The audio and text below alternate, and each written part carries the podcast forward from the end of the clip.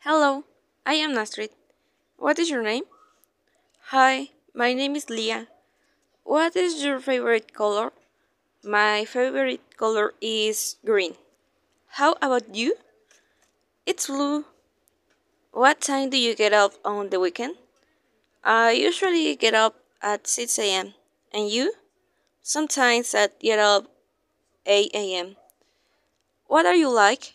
I am polite and shy and happy. And you? I am friendly and hardworking.